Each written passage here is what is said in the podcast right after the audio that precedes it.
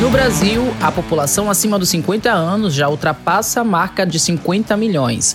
E nas próximas duas décadas, a estimativa é de que mais da metade da força de trabalho do país seja composta por pessoas com 45 anos ou mais. Para falar sobre mercado de trabalho na terceira idade, o podcast do Portal M recebe Maísa Ribeiro, que é autora de livros e trabalha fortemente com essa fatia do público. Olá, Maísa Ribeiro, seja bem-vinda. Análise, Maísa, você faz do mercado de trabalho na terceira idade hoje no Brasil? Olha, o mercado de trabalho hoje no Brasil para a terceira idade uma situação para pensarmos, porque as empresas elas já estão atentas da importância de que esses profissionais eles sejam mantidos e atraídos para estar participando da, do seu negócio. Porque, perceba, a população, que é o público consumidor das organizações, está envelhecendo. E as empresas estão entendendo que em algum momento terão que olhar para essa questão e fazer ações efetivas para a inclusão dos profissionais acima de 50 anos na organização. Pois a competitividade do negócio o mote principal é a questão de ter uma relação clara de representação daquele público consumidor que elas atendem. E a terceira idade é mais do que hoje um público consumidor dimensão crescente. A cada momento você está acompanhando a cada ano como estão crescendo este número. Então, este processo de inclusão de profissionais acima de 50 anos nas empresas é irreversível. Até mesmo, Jorge, se levarmos em consideração que até 2040, 57% da força de trabalho no Brasil terá uma média de 45 anos de idade. Agora, isso é real, as empresas estão já conscientes dessa visão de inclusão e de valorização de 50 e mais e não vejo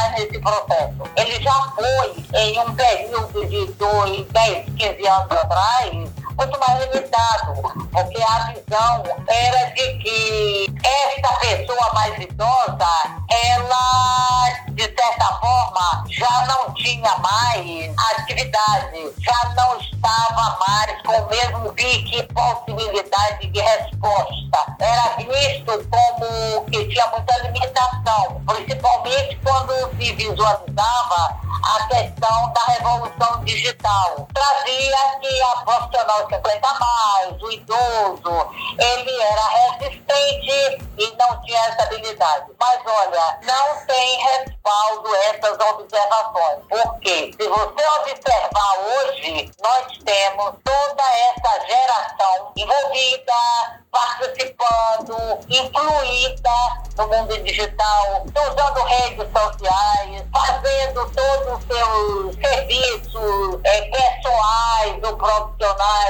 utilizando aplicativos, tanto em bancos como em compras ou nas organizações, dentro dos processos que estão, de certa forma, atuando. Então, isso já não é mais um elemento de restrição, não é mais uma limitação. Os sêniores de hoje, quer dizer, os profissionais acima de 50 anos de hoje, vivem mais e melhor. E por viverem mais, eles precisam trabalhar. E o trabalho não traz apenas rendimento financeiro, traz também saúde social, saúde intelectual e ajuda a cada profissional desse viver melhor. Esses sêniores, eles sonham com, com o futuro, definem com clareza seus objetivos pessoais e valoriza a participação em conquistas coletivas. Ou seja, estão totalmente adequados a participar dos processos de integração organizacional. E vou te dar aqui uma ideia de como está. Por exemplo, nós já vemos muitos sinais de mudanças nas organizações. Vou te dar um exemplo, citamos aqui o FEIB, Medicina Diagnóstica, que vem realizando processos seletivos específicos para o público acima de 50 anos, com atuação em unidades sediadas em todo o Brasil. Agora, por outro lado, também percebemos que, de forma geral, nem todas as empresas estão tratando com prioridade essas questões de inclusão e valorização desses profissionais nos seus quadros. É um cenário ainda desafiador. Estes profissionais, mais que outros grupos de faixa etária mais jovens, frequentemente encontram barreiras para se inserirem no mercado de trabalho. Na hora de participar de processos seletivos, não são raras as vezes e quem escutam que tem experiência demais ou serie finta. Se já estão dentro das empresas, passam a ficar para trás nas promoções. É como se a, a, o conjunto de empresas como um todo ainda não houvesse uma visão consciente. Eles não têm a mesma garra que os colegas mais jovens. Então, eles ainda têm um pouco de preconceito nesse sentido. Mas lhe asseguro que as empresas estão já percebendo essa necessidade e já tem um movimento positivo de mudança e de receptividade nesse contexto do mercado. De acordo com uma pesquisa realizada pela empresa de tecnologia de recrutamento InfoJobs, com cerca de 1.600 profissionais brasileiros acima de 50 anos, 80% deles estão desempregados. Para 52,8% dos consultados nessa pesquisa, as empresas não reconhecem o potencial dos profissionais que já passaram dos 50 anos. Na sua opinião, Maísa, de que forma as empresas podem disponibilizar mais vagas para para este público, já que você já, já esclareceu aqui para os nossos ouvintes que não importa a idade, tem mercado sim para este público, correto? Tem mercado para o público, até porque as competências que este grupo possui elas são diferenciadas das competências dos jovens. Então, os jovens têm uma visão digital, tecnológica muito mais, digamos assim, acentuada, são muito mais ágeis, estão com a disponibilidade maior para determinados desafios, para viagens, atividades onde tenham que ter determinadas características, até físicas mesmo. Porém, este grupo de profissionais maduros, que eu chamaria de sêniores, esse grupo traz competências que faz meio que uma complementariedade com os jovens. Esse grupo tem muito mais capacidade de concentração, de análise crítica nas tomadas de decisão. Este grupo traz características de maior equilíbrio emocional, de maior receptividade tolerância para relacionar-se com outros grupos. Vê, por exemplo, na área de saúde, este grupo de profissionais sênios tem um espaço fantástico. Por quê? Porque lá a valorização é muito pela interação paciente, cliente, é, profissional, onde o acolhimento, onde a receptividade do ouvir, do estar junto, do dar atenção, esse grupo de sênios ele traz características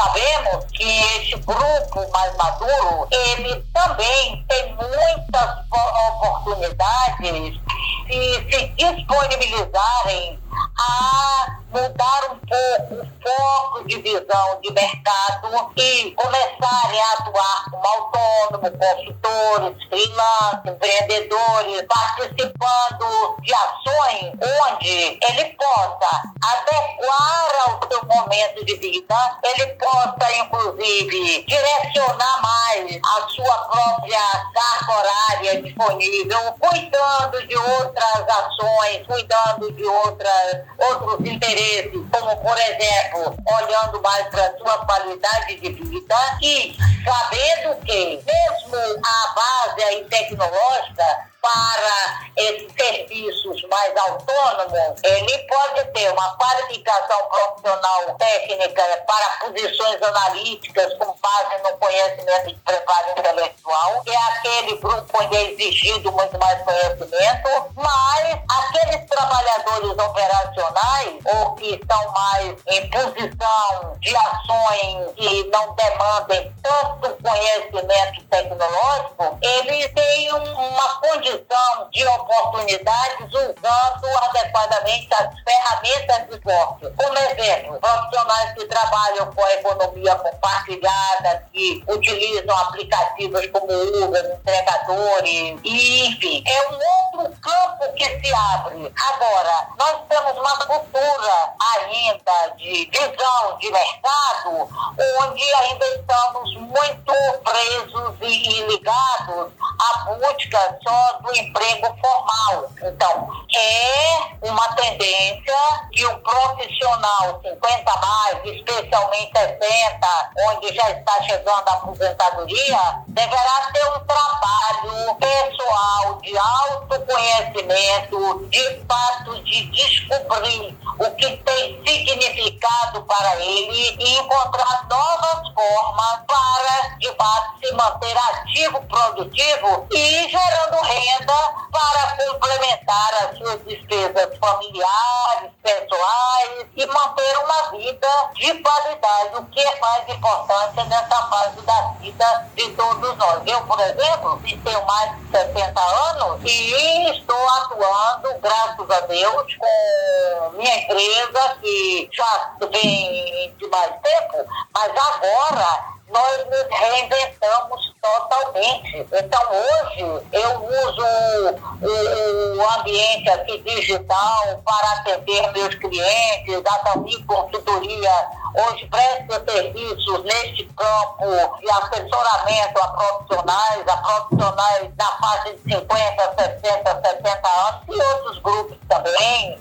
Atendemos as empresas, desenvolvimento de competência, planejamento, e eu faço isso hoje com, não diria uma qualidade plena que eu ainda sonho em chegar, mas faço com tranquilidade, respondendo perfeitamente às exigências e especificações do meu cliente. Então, isso aí também é um pouco de mudança de posicionamento da nossa percepção do que é mercado de trabalho. E este grupo, 50, 60, 70 mais, importante que inclusive, um assessoramento especializado que os ajude a identificar de fato quais são as suas forças, quais são o seu capital tangível e o seu capital intangível, que são as competências, comportamentos e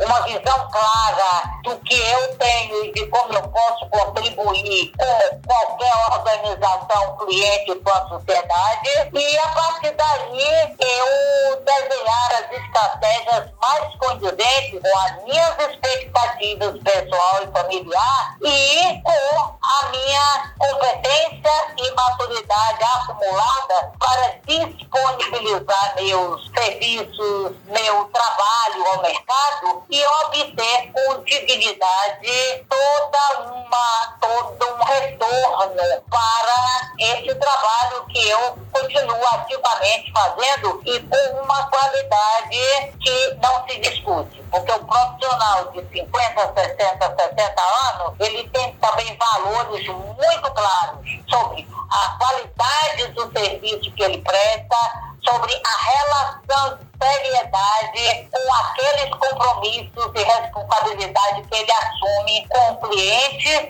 ou com qualquer interação que ele mantenha com o mercado. Qual seria o primeiro passo que as pessoas que têm acima de 50 anos podem dar para entrar no mundo do empreendedorismo, por exemplo? Olha, primeiro passo, trabalhar o autoconhecimento, a clareza do que ele possui de competências, de ativos tangíveis e intangíveis, competências técnicas, comportamentais, experiência, realizações que ele traz na história, propósito de vida atual e disponibilidade para aprender e se atualizar continuamente, além de foco e persistência na busca desses objetivos. Então, um, trabalho de autoconhecimento. A partir daí, ele definir clareza qual vai ser a linha de prestação de serviço, o que, que ele vai poder oferecer ao mercado. Então,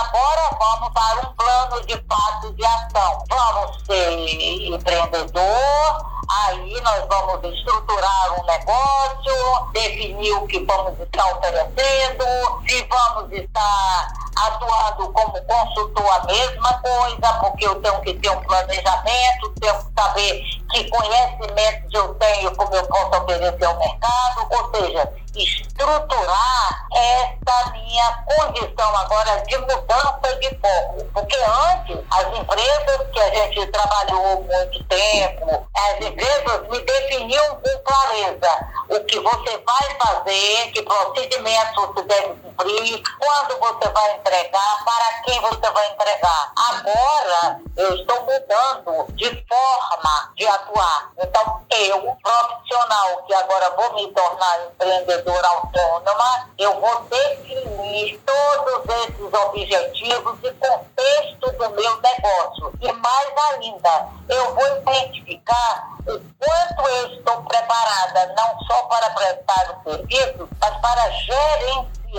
esse meu negócio. E, se não é novidade, eu posso não ter todo o conhecimento para executar o meu trabalho técnico profissional e, ao mesmo tempo, gerenciá-lo. Então, aí entra aquele segredinho maravilhoso, buscar ajuda, buscar organizações. Por exemplo, o Sebrae nos traz uma riqueza de cursos de orientação e outras instituições também de mercado. Aprender aquilo que eu ainda não tenho domínio para, de fato, eu poder começar um negócio e fazer é, evoluir, produzir e obter resultados com o capital que eu tenho que, na maioria das vezes, é limitado, eu tenho a responsabilidade de fazê-lo ampliar. Maísa, o papo está excelente, mas infelizmente nós já estamos caminhando para os momentos finais. E para finalizar, qual é a mensagem que você deixa para os nossos ouvintes? Olha, Antônio, esse tema é encantador, viu? Eu trazia muito mais elementos, mas realmente eu acho que temos que deixar para um segundo momento para falar de outras questões. Então, esse processo de mudança, João, que eu estou te falando e sinalizando para os nossos ouvintes, sair de uma relação de trabalho CLT para uma mudança para profissional autônomo é um processo longo. Talvez não acabe, é um processo contínuo. E o mundo mudou, nós também precisamos mudar. E sabemos, se nós não mudarmos, muito mais difícil vai ficar. Mas o mais importante, Jônia, é que nunca é tarde para recomeçar. Se tiver dificuldade, peça ajuda. Procure profissionais que possam lhe apoiar. Não é algo natural essa transição no meio de vida que nós estamos, no meio da caminhada. Portanto, não vai ser simples o processo para ninguém, mas é totalmente possível em qualquer É a pessoa, cada profissional, sênior, 50, 60, 70 anos, ter orgulho da idade que ela tem, acreditar em si mesmo e ter orgulho de sua trajetória. E ter autoconfiança e caminhar com um objetivo claro, manter-me ativo uma vida de qualidade e tendo condição de provimento de renda para contribuir com minhas necessidades de minha família e, enfim, poder hoje manter aquilo que durante toda a minha vida eu tive: autonomia, liberdade e satisfação por viver, participar e contribuir com os resultados, não só para mim como pessoa, para minha família e para a sociedade como um todo. Obrigada, Maísa, pela sua atenção. Eu sou Jones Araújo e este foi o podcast do Muita Informação.